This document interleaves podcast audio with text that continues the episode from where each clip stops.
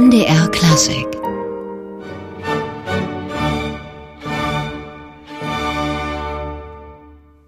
Die Ouvertüre zur Oper Figaros Hochzeit von Wolfgang Amadeus Mozart mit der Robert Schumann Philharmonie aus Chemnitz.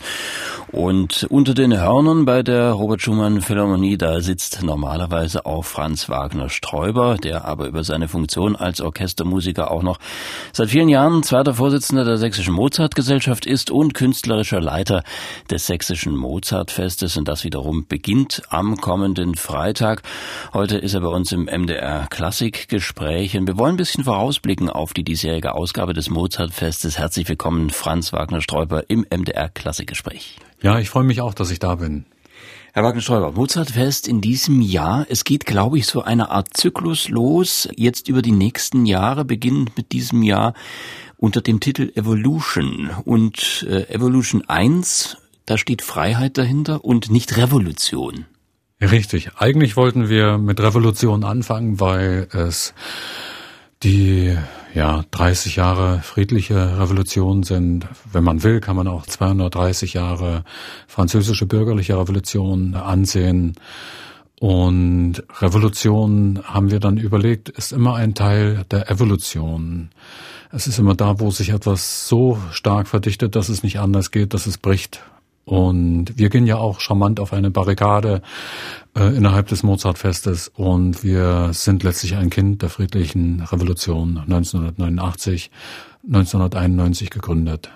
Und wie schlägt sich dieses jetzt, dieser Anspruch, den Sie damit formulieren, wie schlägt er sich im Programm nieder? Ja, wir haben beispielsweise im Eröffnungskonzert die Eroica zurückgreifend auf diese Beethoven-Auffassung äh, de, des Heroischen in der Menschheitsgeschichte äh, zurückzugreifen, aber eben auch auf die französische Revolution äh, zuzusprechen. Und da gibt es ja die Episode, wo man äh, sagt, dass er den Bonaparte herausgestrichen hat, um deutlich zu machen, dass er diesem revolutionären Geist eigentlich nicht mehr folgt. Und wir haben Mozart als Vertreter der Aufklärung äh, ganz sicher drin. Der ist zwar nicht auf die Barrikade gegangen, aber ist doch revolutionär in, in seiner musikalischen Gestaltung, wo er doch sehr vieles äh, als Genie gebracht hat und äh, Formen aufgebrochen hat. Und nicht zu vergessen den Figaro, der ja durchaus revolutionäre Züge trägt in gewisser Weise. Ja, ich kenne das aus meinem DDR-Schulunterricht. Ob man das revolutionär, es ist auf jeden Fall sehr, sehr aufmüpfig, sehr, sehr aufmüpfig und sich nicht mit den Umständen abfindend. Die Eroica am Beginn des Mozartfestes, das ist auch ungewöhnlich, oder? Ja, schon. Es ist Beethoven ja zum einen, äh, ich bin gar nicht so ein riesiger Freund äh, dieser äußeren Anlässe. Es war ein gemeinsamer Vorschlag, den wir erarbeitet haben mit dem Spiritus Rector des Netzwerkorchesters Eckhard Hering, einerseits auch Mozartpreisträger der Sächsischen Mozartgesellschaft.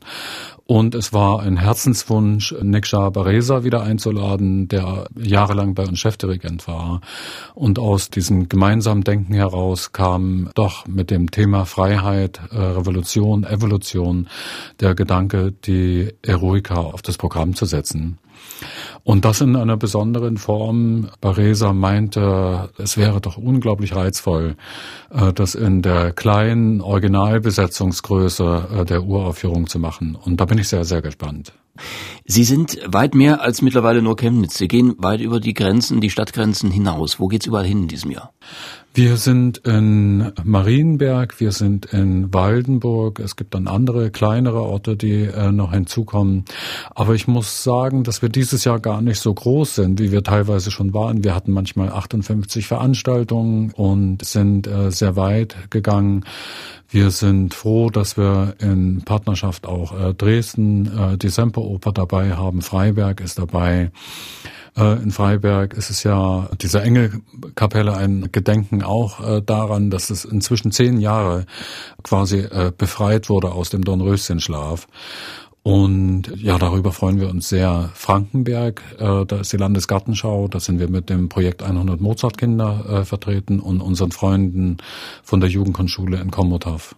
Also Sie schlagen auch die Brücke nach Böhmen. In, in, es ist auch ein zweisprachiges Programm, habe ich gesehen. Das ist Ihnen, glaube ich, auch ganz wichtig, dass äh, sozusagen über die Grenzen hinweg das Mozartfest wirkt.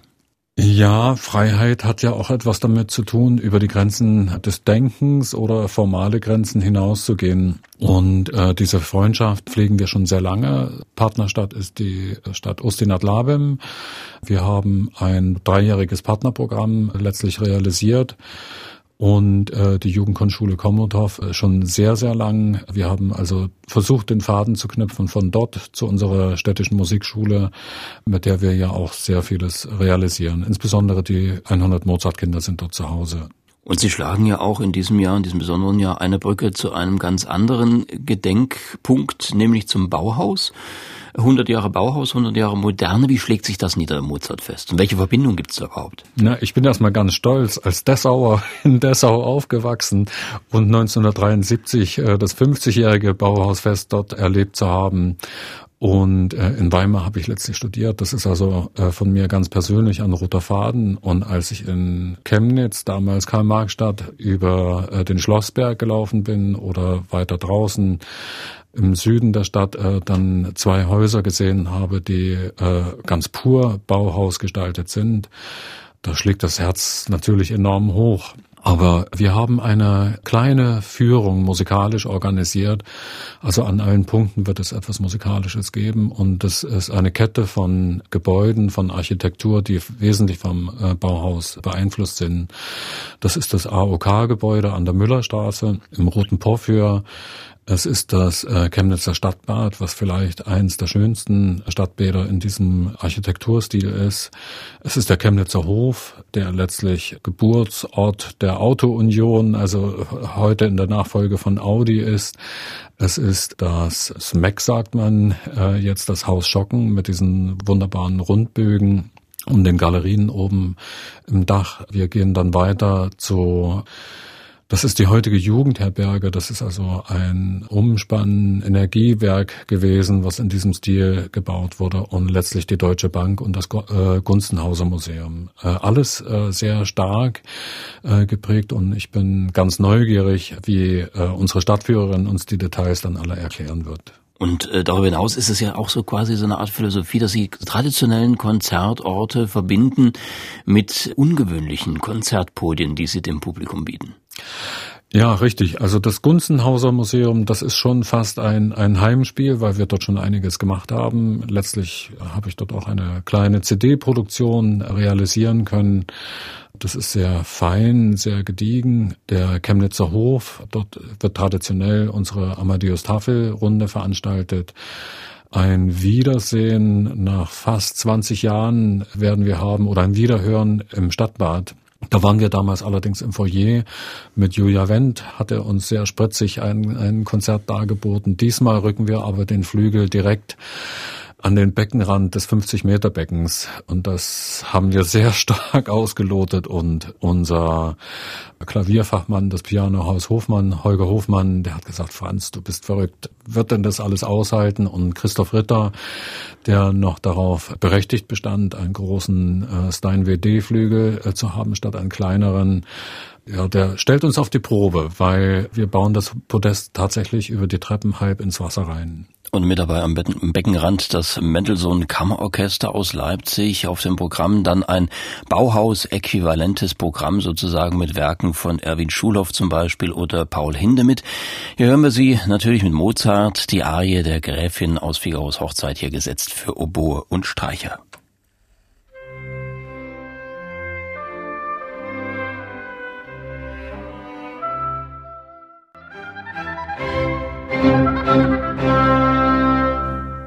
Klarinett und das Mendelssohn Kammerorchester spielten hier Mozart am Donnerstag, dem 23. Mai. Es ist das Mendelssohn Kammerorchester dann im Chemnitzer Stadtbad zu erleben mit einem ins Becken teilweise hineingebauten Flügel und an dem sitzt dann Christoph Ritter und im Bauhausambiente des Stadtbads gibt's natürlich auch entsprechende Musik, Hinde mit Schulhoff, Cowell oder auch John Cage und wir sprechen mit dem künstlerischen Leiter des Mozartfestes, Franz Wagner Sträuber. Herr Wagner Sträuber, ein Konzert am Schwimmbecken und das Wasser bleibt drin. Das Wasser bleibt drin, jawohl. Dann ja. hoffen wir, dass da niemand reinfällt. Und dem ja. Flügel macht das nichts anscheinend. Wir haben das sehr äh, gut geprüft. Das äh, Stadtbad wurde vor einigen Jahren saniert, ist gar nicht so lang her. Die Luftfeuchtigkeit ist völlig in Ordnung und auch das ist gar nicht so hallig, wie man denkt, dass es im Schwimmbad wäre. Die Bedingungen sind recht gut, aber man sollte sich nicht zu warm anziehen.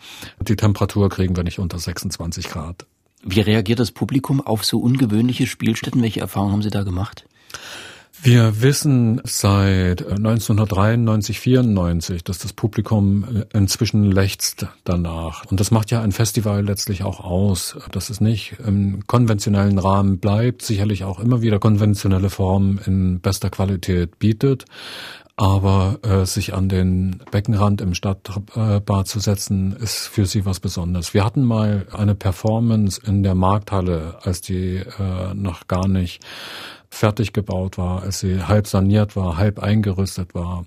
Da ist das Publikum begeistert gewesen. Und das ist, äh, glaube ich, auch ein Nachholen. Inzwischen ist Chemnitz ja unglaublich reich. Genauso wie auch die Villa Esche war ja ein Ort, wo man gar nicht mehr erkannt hatte, dass es ein Van der Feldebau ist, und da hatten wir beispielsweise mit Wladimir Stupel das allererste Konzert dort drin gehabt. Das war noch im Schutt, im Bauschutt, weil wir den Mut hatten, noch bevor es klar war, dass die Stadt das sanieren wird, dass wir gesagt haben, wir müssen dort einfach ein Ausrufezeichen setzen. Das sind Schätze, das sind Perlen und die wollen wir durch Musik inspirierend auf den Weg bringen. Also da schon den Neuanfang versucht, auch durchaus im Sinne von Revolution, also wenn man das so deuten könnte. Ja, das immer wieder. Wir haben ja auch auf dem Theaterplatz die Sommerwerkstatt und die Europäische Sommerphilharmonie äh, und Chor initiiert um tote Flächen oder tote Städten zu beleben. Inzwischen passiert viel, viel mehr. Und so sind wir auch mit einem Lichterlabyrinth auf den Brühl gegangen. Inzwischen wird er bezogen, äh, wird er wieder lebendig. Und mit einem Freund habe ich gesprochen, das zündet auch Ideen, steckt an. Es gibt inzwischen die Chemnitzer Begehung, die Industriebrachen oder leerstehende Gebäude für einen Zeitraum von einer Woche, zwei Wochen kulturell beleben. Also in Chemnitz ist eine ganze Menge los und trägt offenbar auch an, wenn man an die Villa Esche denken, die dann ja sozusagen jetzt auch ein fester Bestandteil ihres Festivals ist. Richtig, ja. Also seit 2002 sind wir dort kontinuierlich drin mit äh, doch einer recht anspruchsvollen Kammermusikreihe. Äh, wenn wir aufs Programm schauen, was sind so die Höhepunkte? Wer kommt? Wer werden die Gäste sein beim Festival? Na, als allererstes freue ich mich über das Mendelssohn Kammerorchester im Stadtbad. Das ist ein Highlight. Das ist sehr, sehr schön. Wir freuen uns sehr, sehr wieder auf die besondere Zusammenstellung des Netzwerkorchesters, die ja jedes Mal sich anders zusammensetzen, wo sich Musiker treffen aus dem Sendegebiet. Äh, von Weimar kommen sie, von Leipzig kommen sie, von Dresden kommen sie. Natürlich sind auch viele Chemnitzer dabei, aber auch Freiberg. Da gibt es ein großes Hallo untereinander und aber auch eine sehr, sehr effektive Arbeit, weil der Puls stimmt, weil die Chemie stimmt und das Miteinander groß ist. Nixa Paresa natürlich besonders. Und natürlich unsere Mozart-Preisträgerin äh, Mavi Zanoni, die aus Rovereto kommen wird, aus Italien mit einigen Kindern und mit einem Konzert im Schloss Waldenburg äh, dann gastieren wird. Sie ist letztlich diejenige, die uns den Spirit gegeben hat für unser eigenes Projekt 100 Mozart-Kinder. Und äh, gerade auch das ist ja ein Merkmal des Mozartfestes, dass sie auch in die Breite gehen, also in die breiten Musikpflege, also in die Musikschulen mit einbeziehen, die musikinteressierte Bevölkerung mit ins Boot holen. Wie sieht das aus in diesem Jahr? Na, vielleicht greife ich kurz zurück. Mich hat das, als ich anfing in damals Karl-Marx-Stadt, sind wir zur Aushilfe nach Annaberg gefahren. Und äh, die hatten gar keine Hornisten. Also immer wenn Horn dort äh, dran war, wurden wir aus äh, Karl-Marx-Stadt gefragt. Und da haben wir mal Mittwochnachmittag eine 16 Uhr Vorstellung gehabt für Rentner, Senioren. Und da saßen nur sieben da. Und es war eine, naja, nicht ganz frische Heidenoper, aber eine komische Oper. Und eine alte Dame, die hat herzerfrischend gelacht, die hat sich amüsiert darüber. Und da habe ich begriffen, Niveau ist wichtig. Qualität kann sehr hoch getrieben werden, aber es ist nicht das Entscheidende. Das ist natürlich immer wieder für Fachleute, für Interessierte gibt es Inspiration. Aber wenn die Botschaften, wenn Kultur als getragenes äh, Wesenselement für unser Leben äh, wirksam wird, dann ist es ganz, ganz entscheidend. Deshalb gehen wir auch so stark in die Breite. Kooperieren mit der Musikschule, kooperieren mit vielen, vielen Partnern, initiieren auch selber äh, einiges. Und deshalb haben wir uns die Partner gesucht auf dem Kassberg mit den 100 Meter Kunst. Da gibt es eine Papeterie, äh, Hamid heißt sie, und dann gibt es Emmas Onkel, das ist ein äh, sehr hübsches kleines Café.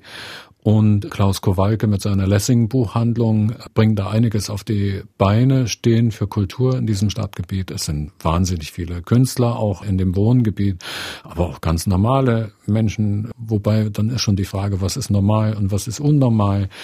Letztlich habe ich mit Klaus Dietl, der, der Formgestalter, der hat gesagt, die kreative Kraft von Chemnitz ist aus vielen gespeist, natürlich äh, auch aus dem Theater und aus, aus den Kunstsammlungen. Aber es sind die Mäntelschnitzer aus dem Erzgebirge und es sind die Tüftler, die Techniker, die in ihrer Art und Weise eine kreative Kraft entwickeln. Und ich habe sehr darüber nachgedacht. In den 90er Jahren hatten wir so das Gefühl, dass uns die bürgerliche Mitte, die Mittelschicht, also die finanziell, intellektuell Mittelschicht in Chemnitz doch etwas fehlt und deshalb die Kultur nicht so lebendig ist. Und das ist ja doch auch ein politisches Statement mit den Ereignissen seit August positioniert sich. Das hat sehr, sehr die Gesellschaft in Chemnitz polarisiert und positioniert sich die Zivilgesellschaft sehr, sehr stark. Und insofern ist das ein kleines Déjà-vu zu den äh, 1989er äh, Situationen, wo sich die Bürgerschaft selbst organisiert, selbst äh, positioniert und äh, letztlich in vielen, vielen Aktionen äh, bündelt, um zu sagen, wir wollen eine freie, wir wollen eine gute, eine kulturelle, eine ethisch korrekte Gesellschaft haben. Aber dieses Motto dieses, dieser Trilogie, die Sie jetzt in den nächsten Jahren vorhaben, also Freiheit, Gleichheit, Brüderlichkeit, glaube ich, äh, nach den Prinzipien der Französischen Revolution, ist das schon aus diesem, aus diesem Geist heraus entstanden oder war die Idee schon vorher da? Die Idee war vorher schon da. Das Mozartfest äh, für dieses Jahr habe ich ja begonnen äh, vor zwei Jahren zu konzipieren mit verschiedenen Dialogen und Anregungen, die ich mir geholt habe.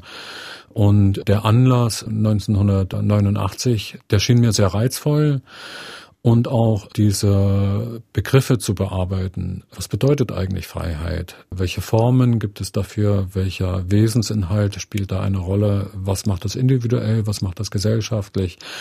Trägt natürlich genauso in Gleichheit und Brüderlichkeit. Äh, diese, gerade bei Gleichheit habe ich immer schon, das ist eine Weisheit, die ich irgendwann erfahren habe, dass per se Gleichbehandlung nicht Gerechtigkeit ist. Ne? Und in dem Begriff Gleichheit äh, steckt ja drin, ich glaube aus der französischen Revolution, so wie ich es begriffen habe, dass es doch sehr stark auch um Gerechtigkeit ging. Ne?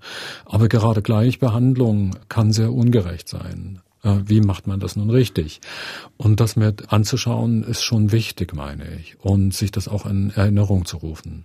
Also eine gewichtige politische Dimension, die da mitschwingt beim Mozartfest, gerade wenn man die Ereignisse vom Herbst im Hinterkopf hat. Wir hören an dieser Stelle wieder Musik und einen Mann, dessen Wiederkehr nach Chemnitz sicherlich viele freuen dürfte. Der einstige Chemnitzer Generalmusikdirektor Niksha Baresa wird gleich im Eröffnungskonzert mit dem Netzwerkorchester zu erleben sein. Da wird dann auch der Mozartpreis verliehen. Darüber reden wir gleich auch noch. Hier ist aber erstmal Niksha Baresa mit einer Mozart-Adaption von Paul Dessau, der Mozartstreich Quintett S-Dur in symphonisches Gewand gekleidet hat. Hier ist daraus das Finale Allegro.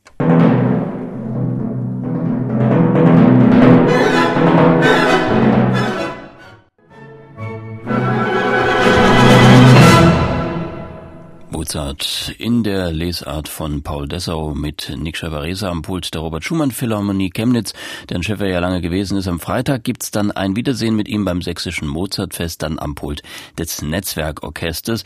Und wir sprechen über das sächsische Mozartfest mit seinem künstlerischen Leiter Franz Wagner-Sträuber. Herr Wagner-Sträuber, wir sprachen gerade von der Politisierung der Chemnitzer bürgerlichen Gesellschaft, ihrer Positionierung auch nach den Ereignissen vom Herbst des letzten Jahres. Sie haben gesagt, auch das Mozartfest kann da nicht wirklich unpolitisch agieren. Wie schlägt sich denn die Debatte bei Ihnen nieder? Ich denke insbesondere dadurch, dass wir dort auf die Straße gehen wollen, äh, dass wir dazu aufrufen. Äh, wir haben sehr gekämpft, als es darum ging, in Zeiten der Sparkonzepte ECHO, dass die Philharmonie in ihrem A-Status erhalten bleibt. Wir haben jetzt eine Riesenanerkennung sowohl von unseren künstlerischen Inhalten, von unseren Umsetzungen. Äh, das Theater Chemnitz hat einen sehr, sehr guten Ruf, die Philharmonie hat einen sehr guten Ruf.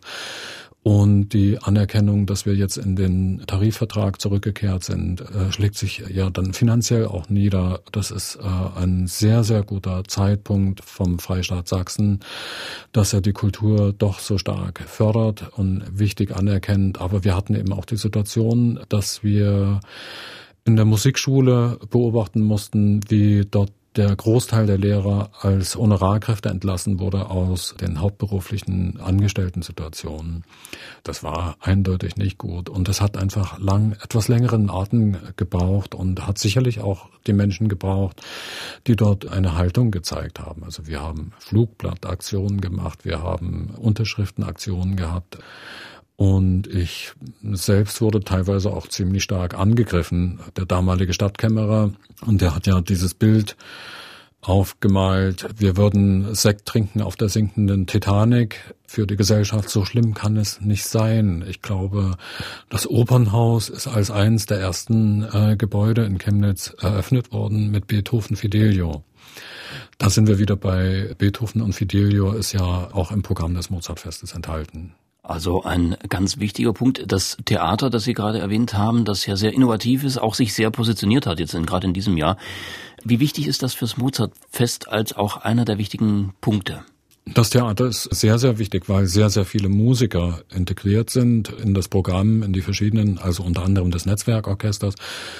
Und ich selbst persönlich bin das beste Beispiel. Wenn ich meine Anstellung am Haus nicht gehabt hätte, wäre ich nicht nach Chemnitz gekommen, damals Karl-Marx-Stadt, hätte ich die Reise mit dem blauen Klavier, also ein Spitters-Programm äh, 1986 nach Hannover nicht gehabt, hätte also den Duft der Freiheit in dieser Form nicht erlebt und durch mein Wirken als Musiker in der Stadt, als Musiker der Philharmonie, ist die Mozart-Gesellschaft letztlich auch mit entstanden. Und viele Künstler, nicht nur Musiker, äh, haben letztlich dazu beigetragen. Ich sprach von, von Klaus Dietl, der gesagt hat, Franz, beachte bitte immer ein offenes Prinzip äh, zur Hand haben in den, den Formen, die du gestaltest. Das ist, macht einen ganz, ganz starken Einfluss. Deshalb spreche ich auch immer dafür, auch Annaberg als Theater darf man niemals zumachen. Wenn man da in diesen Sparkonzepten darüber gesprochen hatte, das äh, Orchester zu reduzieren, die Musiker dort sind, vor Ort sind wichtig. Sie unterrichten, sie sind, ticken manchmal ein bisschen anders in, in dem Erzgebirgsvölkchen, schillern bunt rum. Und wenn wir sagen, wir wollen eine bunte Gesellschaft, glaube ich, es geht um Vielfalt. Und Vielfalt, das ist in der Mitgliederversammlung vom Sächsischen Musikrat äh, sehr schön bezeichnet worden. Da geht es nicht die vielen, vielen Formen und die Highlights und die Events. Es geht um die Vielfalt, wo sich unter Umständen zwei Menschen begegnen und sich für etwas begeistern. Äh, und das kann im ganz, ganz Kleinen sein, in unterschiedlichen Formen im gemeinsamen Musik hören, im begeistert sein, Mensch, was ist da bei MDR Klassik zu hören oder im äh, Musizieren. Wir haben ja eine sehr schöne kleine Episode. Eines unserer Mozart-Kinder ist ein inzwischen 18-jähriger Benno Gretz, der als 14-Jähriger begonnen hat, zu einem Schwerstbehinderten zu gehen in der Blindenschule. Einmal die Woche spielen die zusammen Akkordeon an einem und demselben Instrument. Der eine spielt Bass und der andere spielt eben die Tasten. Und dieser Moment, der jenseits der Öffentlichkeit steht, ist etwas, was letztlich unserem Credo entspricht. Erfüllung durch Musik, Begeisterung, gemeinsam erleben. Und was Sie vorhin ansprachen, ähm, die Vielfalt, die schlägt sich ja auch bei Ihnen im Programm nieder. Es ist also kein, wie man vielleicht vermuten würde, wer das Mozartfest nicht kennt, ein Mozart-Programm oder ein Programm rund um Mozart gebaut, sondern es ist ein sehr, sehr buntes Programm mit vielen Brückenschlägen in alle verschiedenen Richtungen. Das ist nicht Mozart pur, hat aber auch Eigenschaften, wo sich dann die Dinge entzünden. Äh, in der Hartmann-Halle im September äh, zur Industriekultur wurde ich gebeten, dort ein Programm zu machen. Dort hat Stefan König gespielt, dort hat das Tango-Orchester gespielt. In ähnlicher Konstellation bringen wir sie ins Straßenbahnmuseum äh, zu unserem Abschlusskonzert Und dort wird Regine Müller, unsere fantastische Soloklarinettistin aus der Philharmonie, wird mit anderen Jazzmusikern und Stefan König das Mozart-Klarinettenkonzert in Jazzform bringen. Wir haben Mozart in Jazz auch äh, mit Stefan König in Marienberg in der Villa Baldauf. Aber es wird auch immer wieder neue Situationen geben, wo sich äh, spontan Dinge entzünden und auch neue Ideen entstehen. Und es gibt eine Reihe Kontraste, die reicht vom Teil 1 bis zum Teil 7. Was hat es mit dieser Reihe auf sich? Das ist, äh, ich mache es äh, deutlich an äh, dem Museum Gunzenhauser, wo wir im Foyerbereich vorbereitet wird eine, gerade in dieser Zeit und dann am folgenden Samstag die Ausstellung zur neuen Sachlichkeit eröffnet und an dem Mittwoch zuvor im Foyer wird Britta Schwarz und Christine Schornsheim, übrigens auch eine Mozart-Preisträgerin, äh, dort einen klassischen Liederabend bringen, wo wir einen Hammerflügel aus Leipzig hier holen. Und das ist ein Kontrast innerhalb dieser, dieser architektonischen Umgebung.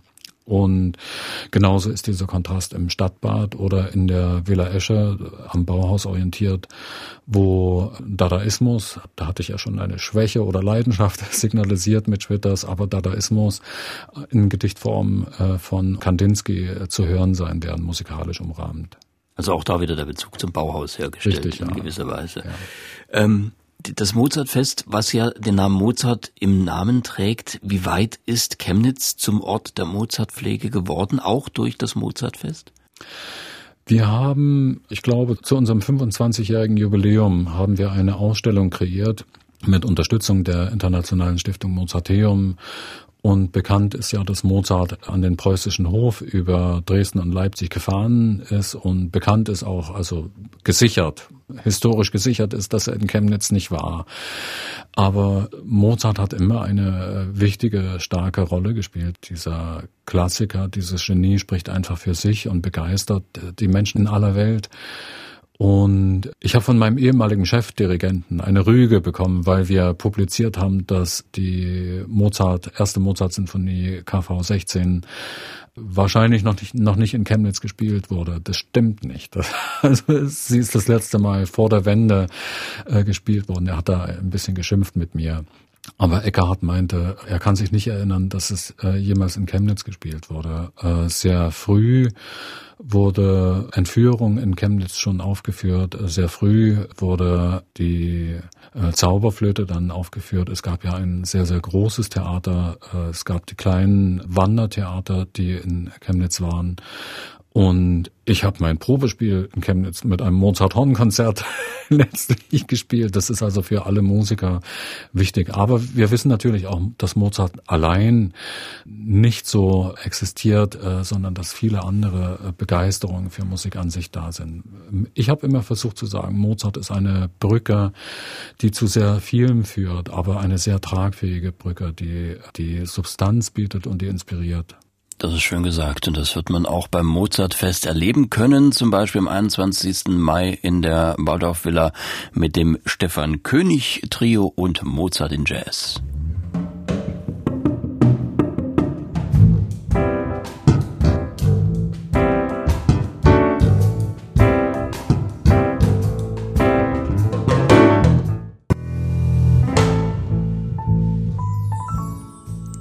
Erkannt, das Rondo alla Turca aus der Sonate A-Dur, Kirchenverzeichnis 331, ein Blue-Rondo könnte man sagen in dem Fall. Brücken von und zu Mozart werden also gebaut beim Mozartfest in Chemnitz. Die diesjährige Ausgabe beginnt am kommenden Freitag und wir sind heute im MDR Klassikgespräch mit dem künstlerischen Leiter Franz Wagner-Sträuber. Herr Wagner-Sträuber, wir sprachen gerade über Mozart als eine Gestalt, die ganz viel Integrationsspielraum für die unterschiedlichsten Ideen bietet und auch menschlich eben verbinden kann. Das ist das Fantastische. Ich glaube, äh, mit den vielen, vielen Briefen und der unglaublichen wissenschaftlichen Aufarbeitung, und wir sind ja sehr verschwistert und verbrüdert mit der Internationalen Stiftung Mozarteum oder der Deutschen Mozartgesellschaft in Augsburg. Es gibt unglaublich viel Wissen. Trotzdem ist diese Faszination der Persönlichkeit eigentlich nicht richtig zu greifen. Da gibt es diesen äh, wunderbaren Film, da gibt es dieses Schauspiel, der als spliniger, verrückter, quirliger Mensch dargestellt wird. Die Psychologie versucht her, äh, zuzuordnen, was sich da im Gehirn vielleicht abgespielt hat. Äh, die Kühe, die bringen bessere Milch. Aber was ist diese Person, diese Persönlichkeit? Und ich denke, da gibt es irgendwo etwas, was uns aus der Musik letztlich herausschimmert, aus den Opern herausschimmert. Und das war letztlich auch der Grund. Cosi fan tutte war es. Und als ich im Orchestergraben dann diese wunderbaren Arien erlebte, dieses Wechselspiel und diese Vermittlung von unmittelbar Menschlichen, wo Schönheit eine ganz, ganz starke Rolle spielte, weshalb ich dann sagte, es würde uns schmücken, einen Mozartpreis zu kreieren. Und mit der damaligen Sopranistin Jana Büchner haben wir dann diesen Mozartpreis letztlich kreiert. Und das ist auch wieder ein, ein Impulsgeber. Dann haben Sie schon angedeutet, ähm, diese Vielfalt, die Sie abbilden in Chemnitz und diese vielen Möglichkeiten, die Sie dort dem Publikum auch bieten, Konzerte zu erleben, das ist ja etwas, was auch im Vorfeld einen großen organisatorischen und planerischen Aufwand erfordert. Äh, wie groß ist Ihr Team? Wie, wie gehen Sie, wie, also wie planen Sie? Also es ist weniger als eine Handvoll, es sind äh, vielmehr das Netzwerk der Kontakte, was uns dort hilft und da ist eben Stabilität sehr, sehr gewachsen. Und es ist dann eher eine Frage des Machbaren, äh, letztlich der Finanzierung und letztlich ist es eine zeitliche Koordinierung, es ist Arbeit, das ist ganz richtig. Wir sind in unserer Geschäftsstelle, bisher habe ich das größtenteils ehrenamtlich alles abgebildet. In unserer Geschäftsstelle sind es weniger als eine Handvoll. Es sind äh, drei feste Mitarbeiter, zwei im organisatorisch-verwalterischen Bereich ein Mitarbeiter, der äh, das Projekt Mozartkinder, aber das ist auch keine Vollzeitstelle. Und äh, ganz, ganz wichtig sind uns immer wieder die Praktikanten, ob nun Bundesfreiwillige oder freiwilliges soziales Jahr, weil das war für uns immer Maßgabe unter dem Türbalken. Wenn wir beanspruchen, Jugendarbeit zu machen, müssen wir es mit der Jugend machen. Die sind für uns Prüfstein. Und ein junges Gesicht anzusehen, bedeutet was anderes, als nur in den eigenen Spiegel zu gucken, sage ich mal augenzwinkernd. Weil Sie das gerade ansprachen. Also wie sieht das Publikum aus? Das ist das Chemnitzer Publikum. Sie sagen, äh, Sie wollen auch die Jugend ansprechen. Wie viel Jugend ist dabei? Ich kann das nicht genau beziffern, aber wir haben ja zum Beispiel in der Schöner Fabrik ein gebrochenes Programm dieses Mal ist es zwar ein klassisches Streichquartett, was äh, quasi mit Comedy äh, äh, verpackt, Mozartkugeln uns serviert. Wir haben ein sehr, sehr unterschiedliches Publikum. Im Straßenbahnmuseum, denke ich, wird sehr viel äh, Jugend da sein. Wenn wir auf die Straße gehen, da läuft viel Jugend hinzu, das ist ganz klar. In Waldenburg werden wir sehr viel äh, junge Leute dabei haben, weil wir mit den Mozart Boys and Girls aus Rovereto äh, dort spielen und sie gemeinsam dort eben auch die Mozartpreisvergabe dort feiern. Ich denke, dass wir so 20, 30 Prozent unter 30-Jährige und unter 20-Jährige durchaus erreichen. Das ist schon nicht ganz schlecht. Ich weiß aus dem Konzertleben, wie doch gesagt, dass es, wenn die weißen Köpfe das Parkett übermächtig letztlich bestücken, dass da die Angst da ist, dass das Thema Klassik nicht tragen könnte. Die Angst habe ich schon längst verloren, weil ich immer wieder erlebe, wenn wir insbesondere bei der Sommerphilharmonie, wie viele junge Menschen dann auch helfen, Stühle tragen und sich für Klassik begeistern oder klassische Musik oder alles, was man unter diesem Begriff zusammenführt. Wenn man nur authentisch und wahrhaftig seine Botschaften gibt, selbst tun ist und mittun ermöglicht, dann braucht man sich um die junge Generation keine Sorgen machen.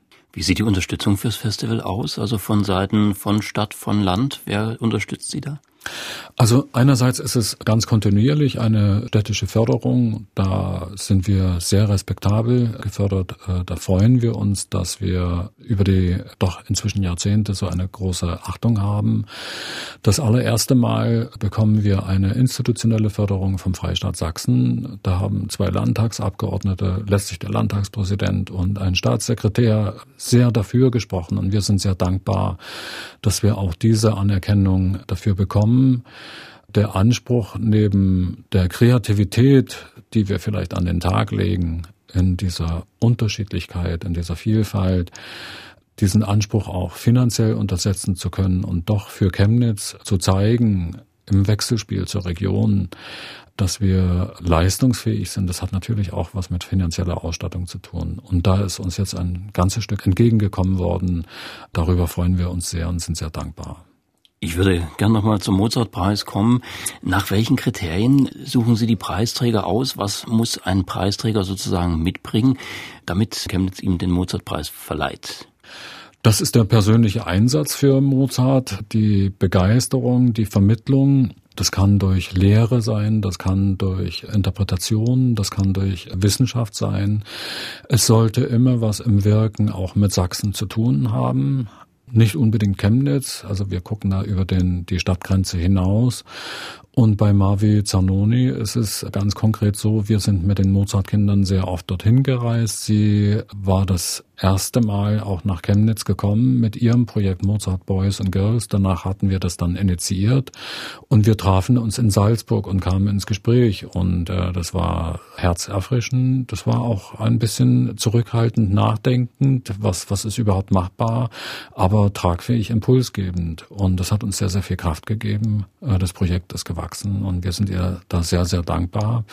Wir haben auch beobachtet, dass es auch in Italien äh, mit der schwierigen Kultur Kultursituation nicht leicht ist. Da gab es mal ein Mozart-Orchester, das ist geschrumpft, kleiner geworden. Jetzt gibt es eine neue Initiative. Und ich glaube, so eine Anerkennung, so eine internationale Anerkennung für sie ist dann auch wieder kraftgebend, dort etwas zu tun. Das ist also auch äh, das Ziel, dass man also auch nicht nur einen Preis vergibt in Anerkennung, sondern auch als Anstoß. Ja, bei Nixa Paresa war es die Anerkennung eines Lebenswerkes, so auch bei Peter Rösel. Aber größtenteils schauen wir danach, so war es bei Jana Büchner bei dem ersten Mozartpreis, dass es eine Stärkung auf dem Weg ist. Es gibt so viele Preise, die Wettbewerbe sind etwas anderes, aber so viele Preise, äh, die Menschen bekommen, wo es ein berechtigtes Dankeschön ist für das, was sie getan haben, aber nicht etwas, was Sie jetzt noch unbedingt brauchen. Und äh, wenn Sie jetzt vorausblicken aufs Festival, worauf freuen Sie sich besonders ganz persönlich? Das kann ich gar nicht sagen, weil jede, jede Einzelheit äh, in ihrer Besonderheit etwas äh, Schönes ist. Ich werde mit den Füßen äh, wippen äh, bei Mozart in Jazz in Marienberg. Ich werde sicherlich glücklich sein, die vielen, vielen Menschen wiederzusehen, die ich kenne beim Eröffnungskonzert. Da treffen sich ja unglaublich viele. Stadtbad. Mal sehen, wie das Wasser plätschert, wie, wie tatsächlich die Musik äh, dort erklingt. Es ist ja auch eine Uraufführung, also Töne, die wir noch nicht gehört haben, also auch im Geiste Mozarts, eines, eines Neuschöpfers, der ja immer neu komponiert hat, statt abzuspielen, was es schon gibt. Äh, das sind Dinge, die wichtig sind und natürlich auf die Dialoge. Wir haben ja einen Dialogbus mit Persönlichkeiten als lebendige Bibliothek äh, auf dem Kassberg. Wenn der Geist der friedlichen Revolution mit äh, dem friedlichen Charakter, aber dem konstruktiven und dem gefestigt wollenden Charakter für die Gestaltung unserer Gesellschaft dort wirksam wird und in den Alltag äh, trägt, dann hat das Fest seinen Sinn. Also wir stellen fest, weit mehr als nur ein reines Musikfestival, das Mozartfest in Chemnitz. Ja, kann man so sehen. Herr Wagner-Sträuber, ganz herzlichen Dank. Gern, danke. MDR Klassik